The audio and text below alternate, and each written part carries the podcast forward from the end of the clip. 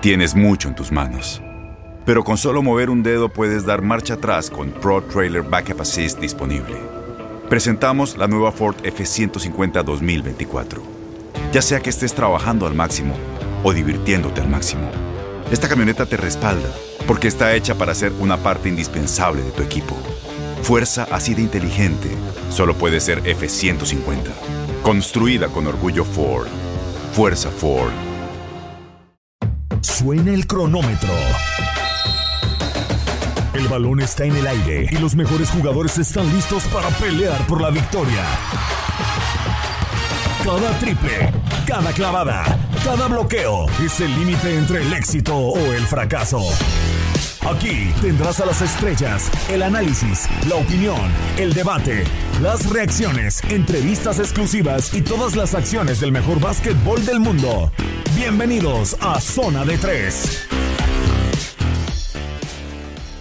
¿Qué tal? ¿Cómo están? Eh, sean bienvenidos al podcast de Zona de Tres, el podcast especializado de TUN Radio en el básquetbol de la NBA. Los saluda con muchísimo gusto Manuel Tate Gómez Luna en este episodio número 43. Eh, ya dieron la sede para el Juego de las Estrellas el próximo 7 de marzo. Será Atlanta, la casa de los Hawks, pero veremos si llegan los jugadores que la afición hasta el momento ha estado pidiendo, porque ya la NBA ha dado una cláusula a algunos jugadores que no quieran participar en este juego de las estrellas. Continúa la temporada regular de la NBA, en donde los Philadelphia 76ers compiten con los Brooklyn Nets por el liderato de la conferencia del Este y en el Oeste tenemos al Utah Jazz nuevamente en esta semana peleando contra los Clippers y los Lakers por ese liderato del salvaje oeste. Así que acompáñenos, episodio número 43 para que estén con nosotros. Y yo saludo con muchísimo gusto a quienes me estarán acompañando en este episodio número 43, mis compañeros de TUDN, en primera instancia, Memo Schutz. Memo, ¿cómo estás? Eh, gusto saludarte, bienvenido a otro episodio más del podcast de Zona de Tres. ¿Cómo estás?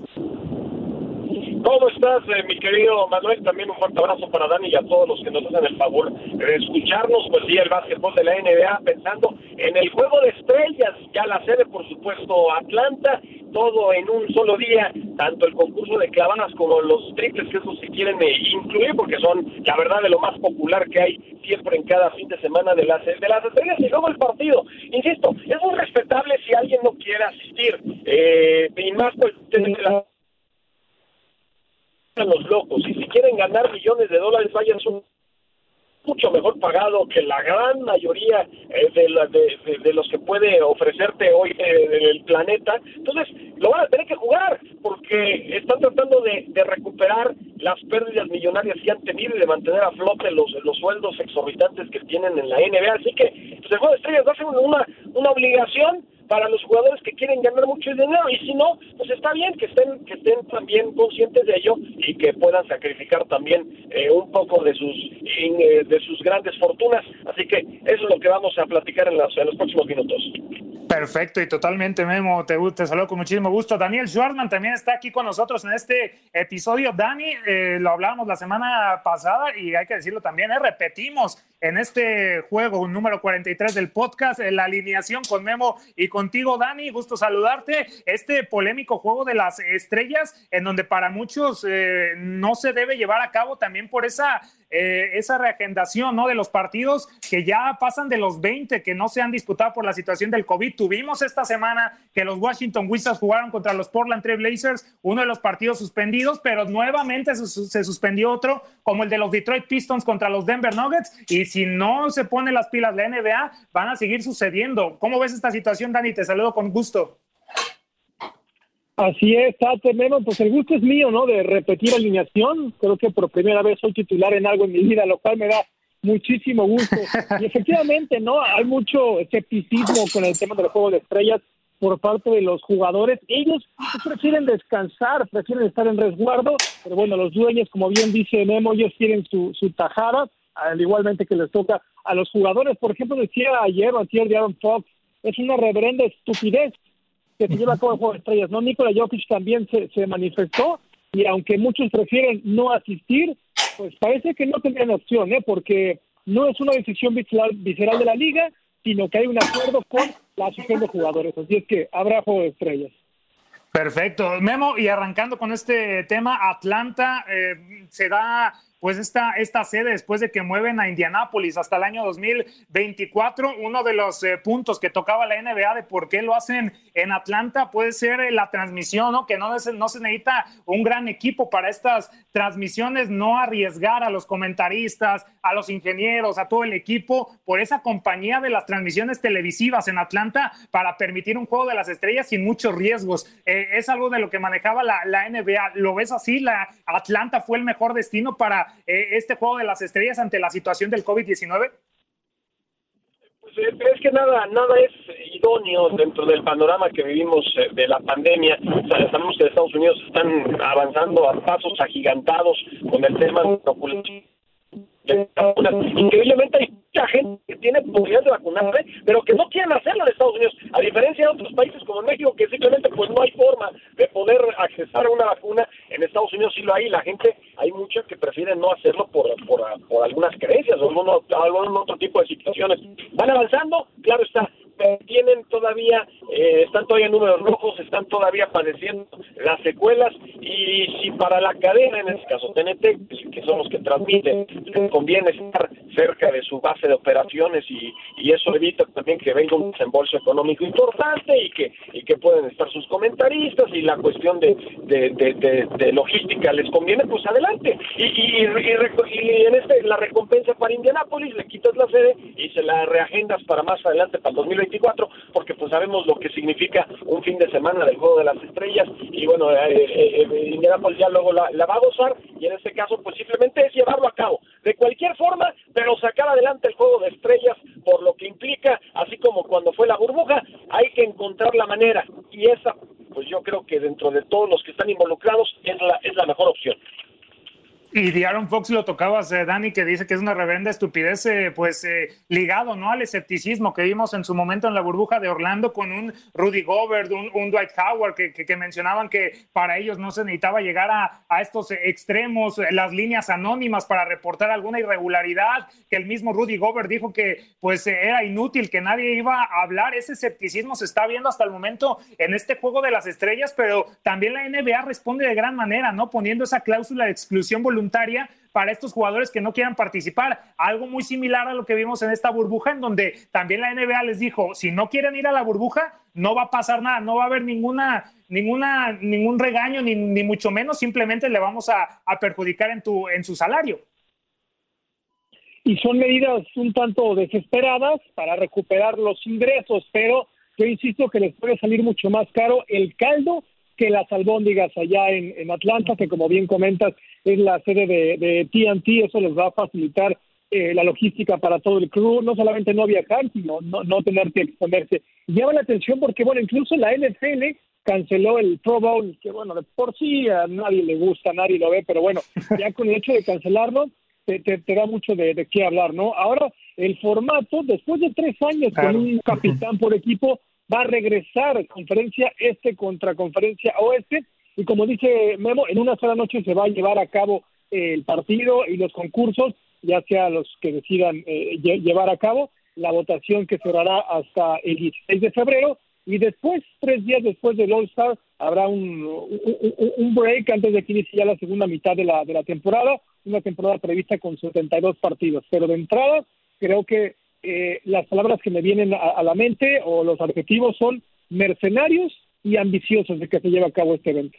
Memo, estás eh, con Aaron Fox y de la situación del formato, lo, lo, lo mencionó muy bien Dani, la situación del Pro Bowl, que para muchos no les llama la atención en la NFL, el, juego también de las grandes ligas, que para muchos eh, vemos el derby de cuadrangulares solamente porque el juego en sí, sí, lo ves un rato, pero no, no despierta eh, un espectáculo en sí, y lo mismo sucedió con la NBA, ¿no? Estos, estos enfrentamientos entre el, entre el este y el oeste, que poco a poco iban perdiendo un interés, se tiene que cambiar el formato, el que vimos el año pasado, que para mí, eh, a título personal, se me hizo muy, pero muy divertido, muy espectacular, y es lo que, de lo que se trata, ¿no? El juego de las estrellas. este formato es de lo, es de lo que se tiene que aspirar por, la, por las condiciones, y lo dijiste, no, no, no están las condiciones para nada hoy en día, pero para hacer un juego de las estrellas de esta manera, en un formato en el que para muchos aficionados ya no les interesaba, lo está acertando la NBA porque simplemente lo veo por la situación del dinero.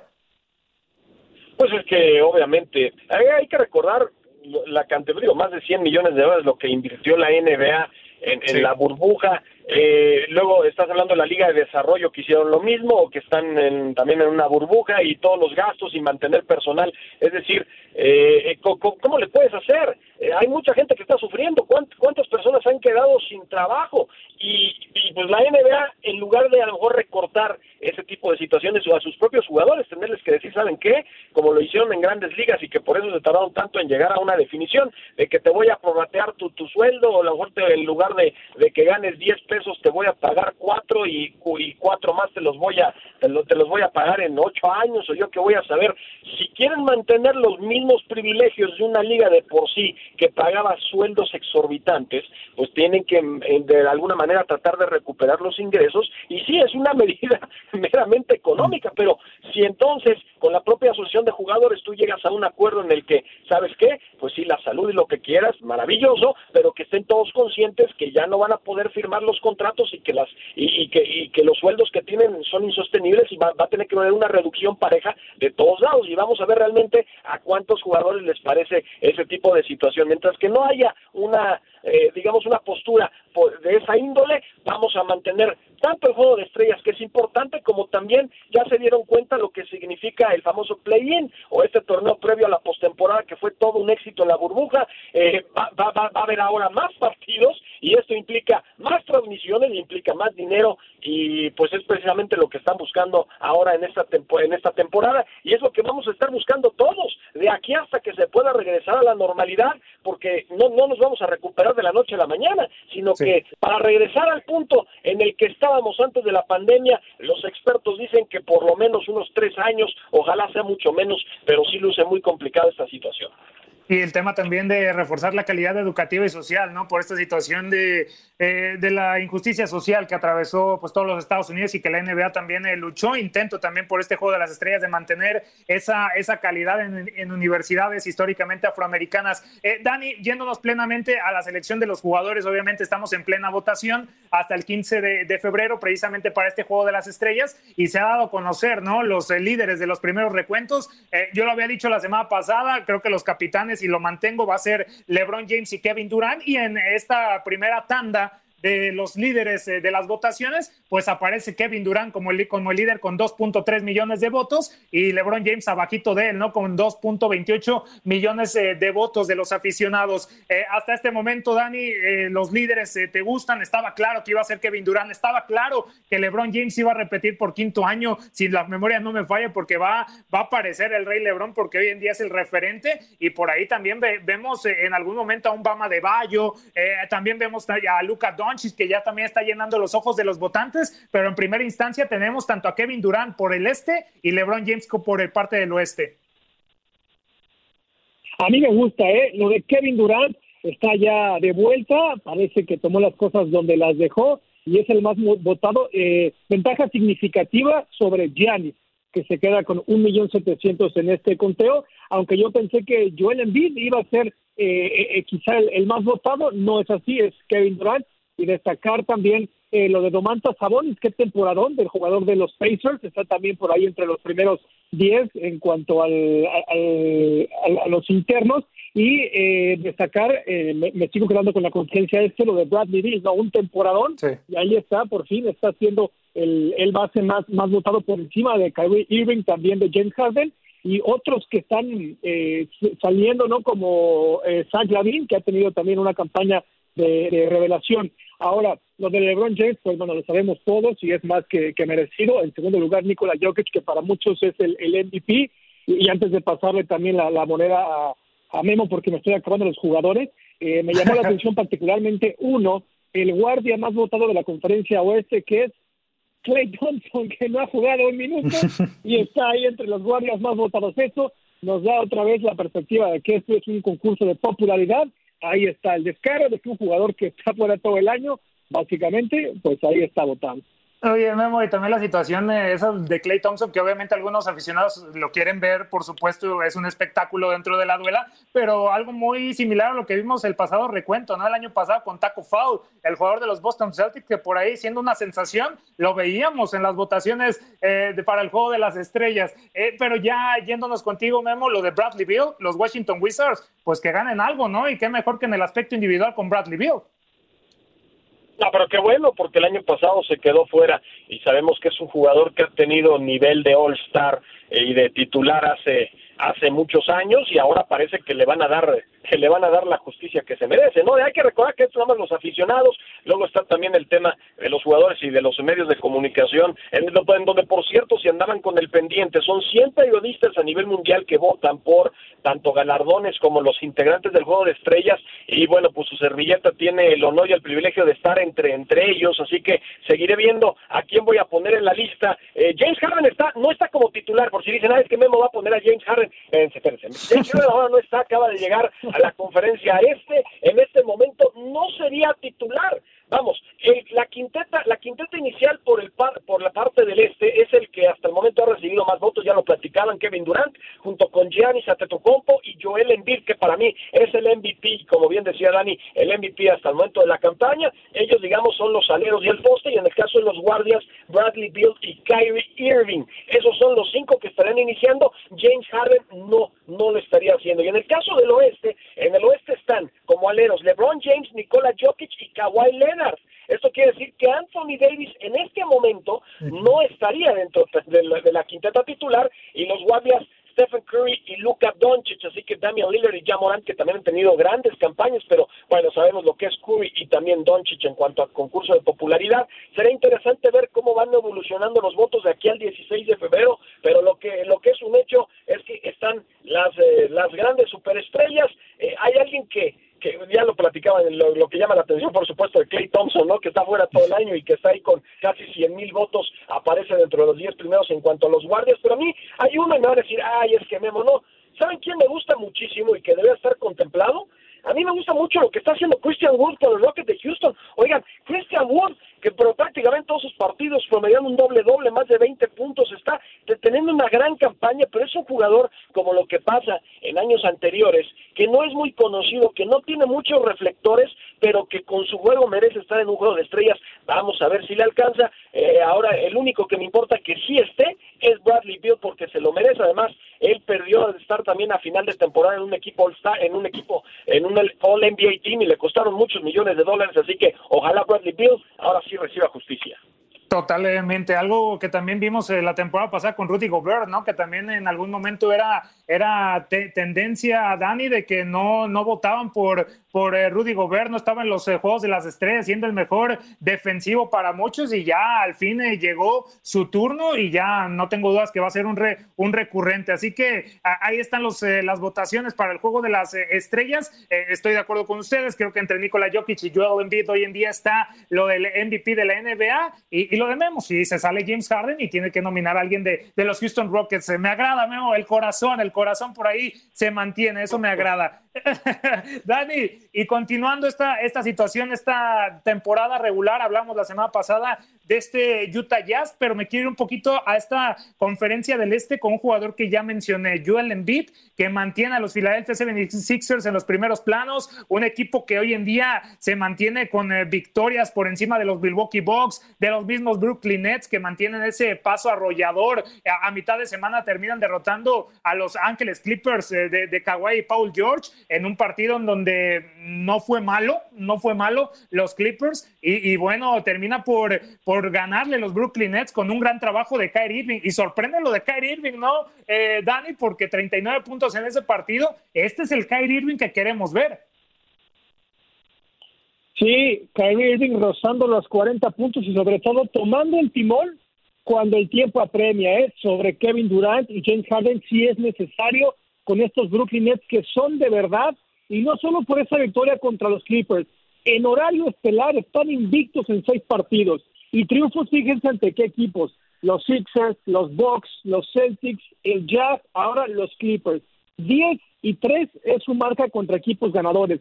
Y el tridente está promediando más de 80 puntos por juego. También lo de Durant, es, eh, el verdadero tras vencer a los Clippers. Ese es el potencial que pueden alcanzar y pueden ganar a cualquiera. Durant, que anotó 28 puntos en apenas 13 intentos, y James Harden, ¿qué tal? Nueve juegos, eh, su cuarto triple doble ya. La verdad es que lo ha hecho eh, muy bien, pero paradójicamente este equipo de los Nets ha perdido contra Cavaliers, Wizards y otros equipos que tienen marca perdedora. Les cuesta cerrar eh, varios partidos y me parece a mí que ese es el costo de oportunidad. También la defensa, 120 puntos permitidos por cada 100 posiciones. Así es que, eh, como decíamos la semana pasada, un equipo muy entretenido, pero bueno, que no puede ser perfecto, tiene muchas falencias. Eh, así va, se va a mantener. Ahorita voy con, eh, con Memo. Dani, así se mantiene la conferencia del Este. Eh, más adelante vamos a ver esta pelea entre los 76ers y los Nets. O para ahí podemos meter a, a, los Bucks y a los Boston Celtics. el pasado fin de semana terminan cayendo los Boston Celtics contra los campeones Lakers por un punto. Ninguno de los equipos alcanza los 100 puntos, pero las sensaciones que dejan los de Massachusetts, que deja el MVP de la pasada campaña, Giannis Antetokounmpo, da para pensar que ese liderato del Este va a estar muy peleado, ¿no? Sí, sí, pinta para estar bastante peleado. Ahora, a ver cuánto aguantan los 76ers, ¿eh? que dan unas de cal y otras de, arena. Además, cuando se enfrentan a Boston, los Celtics siempre sacan la, mejor parte. Eh, los Bucks me parece que siguen siendo quizá los favoritos con Gianni para, para la conferencia del Este, pero muy, muy cerrado con, con Filadelfia, con Brooklyn ahora también. Es decir, yo la veo bastante pareja, incluso Boston, que es un equipo muy joven, muy dinámico, pero ya tiene cierta madurez, llevan dos, tres años ya jugando, eh, sobre todo eh, Jason Tatum con Jalen Brown, Marcus Smart, eh, y los Pacers que han sorprendido, pues yo creo que sí, los cuatro que mencioné están en otro nivel, Filadelfia, Bucks, Nets y los Celtics. Yo creo que entre los cuatro aunque la ventaja es de, ya varios partidos de, los 76 no descarto que cualquiera de ellos pueda conquistar la conferencia. Voy contigo, Memo, ahora en la conferencia del, oeste, viendo este partido de los eh, Clippers eh, que terminan cayendo contra los eh, Nets, intentando todo, teniendo un porcentaje mayor del 40% en tiros de campo, estando finos desde el triple y aún así perder pues la frustración ¿no? de los Clippers eh, que se puedan eh, mantener en esa conferencia del oeste que no tengo duda que van a mantener la pelea con los Lakers pero este Jazz que lo hablamos la temporada la semana pasada se mantiene hoy en día dentro del liderato de la conferencia del oeste. ¿Ves a estos tres eh, compitiendo por ahí? ¿Ves a los Denver Nuggets? Eh, no, no, no, quiero decir a los Memphis Grizzlies, los Phoenix Suns ya poquito a poquito se han, se han caído y para mí el que no esté dentro de los primeros ocho en el oeste, como son los Golden State Warriors con un eh, Stephen Curry en un gran nivel, ni los Houston Rockets, que ya también tuvieron ahí una seguidilla de victorias consecutivas. ¿Cómo has visto esta conferencia del oeste hasta el momento, Memo? Bueno, a Utah, no le, no le, no le creo absolutamente nada. Yo creo que históricamente lo hemos, los hemos visto, tienen luego grandes campañas regulares, pero en los playoffs, pues ya, ya sabemos que la fórmula de Rudy Gobert y de Donovan Mitchell, aunque son buenos jugadores, pero pero no da para más cuando se topan con un equipo con, con experiencia. Eh, los angelinos, claro, los angelinos se van a estar, los Lakers son los grandes favoritos, el equipo de los Clippers después de pues la manera en la que se cayeron estrepitosamente en la campaña pasada y de las lamentables declaraciones de Paul George en donde dijeron, sí, pues no, pasa nada, se tardaron en Miami en tener su dinastía, pues también a lo mejor nosotros, bueno, se, tienen que reivindicar, digo, hipotecaron el futuro del equipo para traer a Paul George a Kawhi Leonard, tiene que funcionar como de lugar, así que pues yo creo que esos son los dos grandes candidatos. Denver es otro equipo que también en la postemporada sigo sin creer en ellos, eh, creo que los, eh, que los Nuggets eh, por alguna u otra razón también, tío, son jóvenes, ya tienen más experiencia, llegaron a un paso a las finales, pero aún así los veo, los veo por debajo, eh, dos rayitas abajo de, los, de, los dos equipos angelinos, así que para mí son Lakers, Clippers, luego puedes pensar en Denver y está abierto, eh, el resto está abierto, habrá que ver cómo van funcionando un equipo de Phoenix que, que con Chris Paul más eh, sabemos lo que fue en la burbuja, fue el equipo que no perdió solo un, solo partido y que tiene un Devin Booker mucho más maduro, al igual que de Andre Ayton. Eh, cuidado con Phoenix, me gusta mucho Phoenix. El equipo de Portland también, si puede recuperar a Nurkic y a CJ McCollum, eso también será la clave. Y bueno, pues a ver si también hay algún caballo negro, ¿no? Eh, yo, yo, voy a abstenerme, lo prometí, mi querido Manuel, mi querido Dani, te prometí, no voy a hablar de los Rockets. Me gustó mucho lo que han mostrado. Se fue la manzana podrida, la que estaba causando muchos problemas y defensivamente hablando, pues ha sido el mejor equipo de la NBA en los últimos partidos. Se han visto muy bien con un John Wall, con Oladito, con Boogie Cousins, que los tres pueden ser All-Star. Pero no voy a hablar más de los Rockets. Que, pase lo que tenga que pasar con Houston y ojalá puedan competir, competirle a los favoritos en el oeste.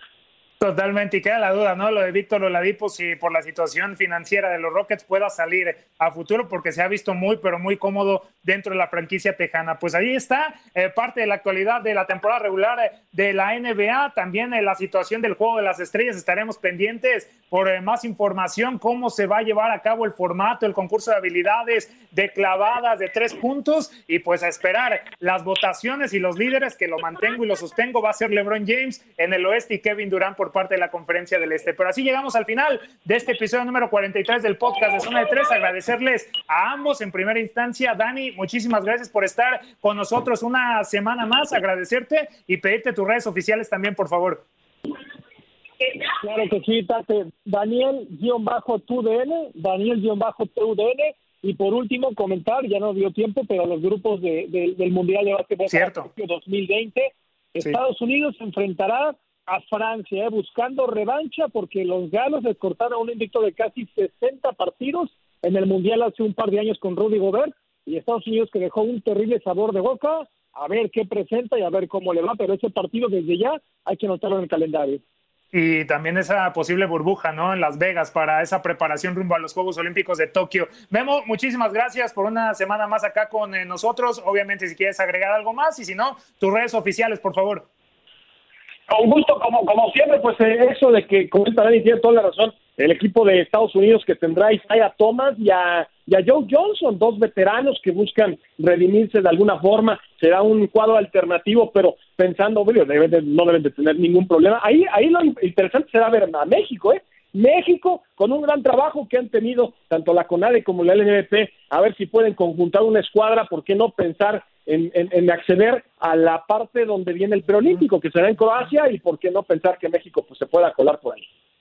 Perfecto, muchísimas gracias Memo Schutz, Daniel Schwartman, soy Manuel Tate Gómez Luna, me encuentran en arroba Tate Gómez Luna en Twitter y como siempre los invitamos la siguiente semana a este podcast para platicar de la actualidad del mejor básquetbol del mundo. Gracias por su atención, volveremos la siguiente semana, sígase cuidando y hasta la próxima. Que esté muy bien, cuídese mucho, bye.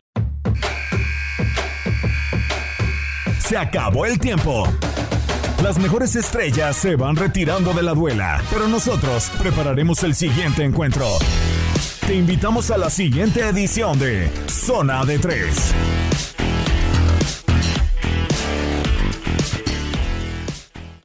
Aloha mamá. Sorry por responder hasta ahora. Estuve toda la tarde con mi unidad arreglando un helicóptero Black Hawk. Hawái es increíble. Luego te cuento más. Te quiero. Be All You Can Be, visitando goarmy.com diagonal español.